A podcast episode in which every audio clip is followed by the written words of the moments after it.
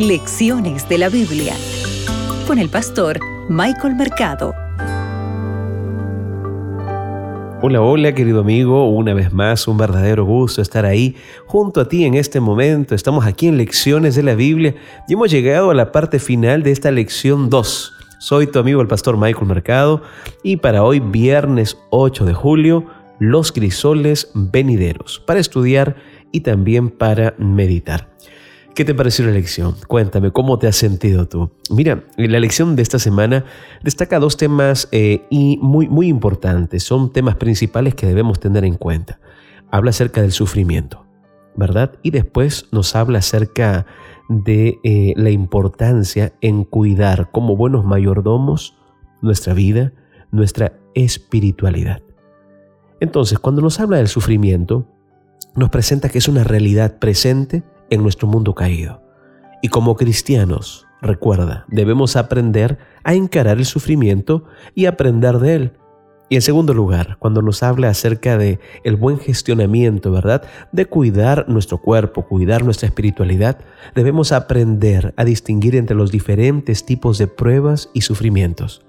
Y esto nos ayudará a comprender cómo afrontar la crisis en la vida y sacar las mejores lecciones.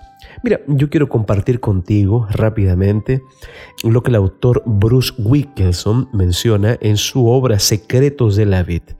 Él ahí identifica una extraña paradoja y él cuando escribe redacta esta pregunta. Y él dice lo siguiente, ¿estás pidiendo las superabundantes bendiciones de Dios y también le estás suplicando que te haga más semejante a su Hijo?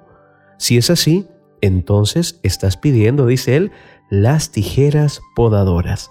¿Recuerdas que ayer hablamos acerca de la diferencia entre cortar y podar? Una vez, él estaba explicando la idea de que a veces Dios mismo nos guía por caminos difíciles y nos lleva a situaciones dolorosas. A una dama, dice él, que me, que me estaba visitando, ella, cuando yo le explicaba esto, esta dama se, se, colocó muy sorprendida y me empezó a mirar de manera horrorizada, redáctala en su libro. No puedo creer que Dios haga algo así, exclamó.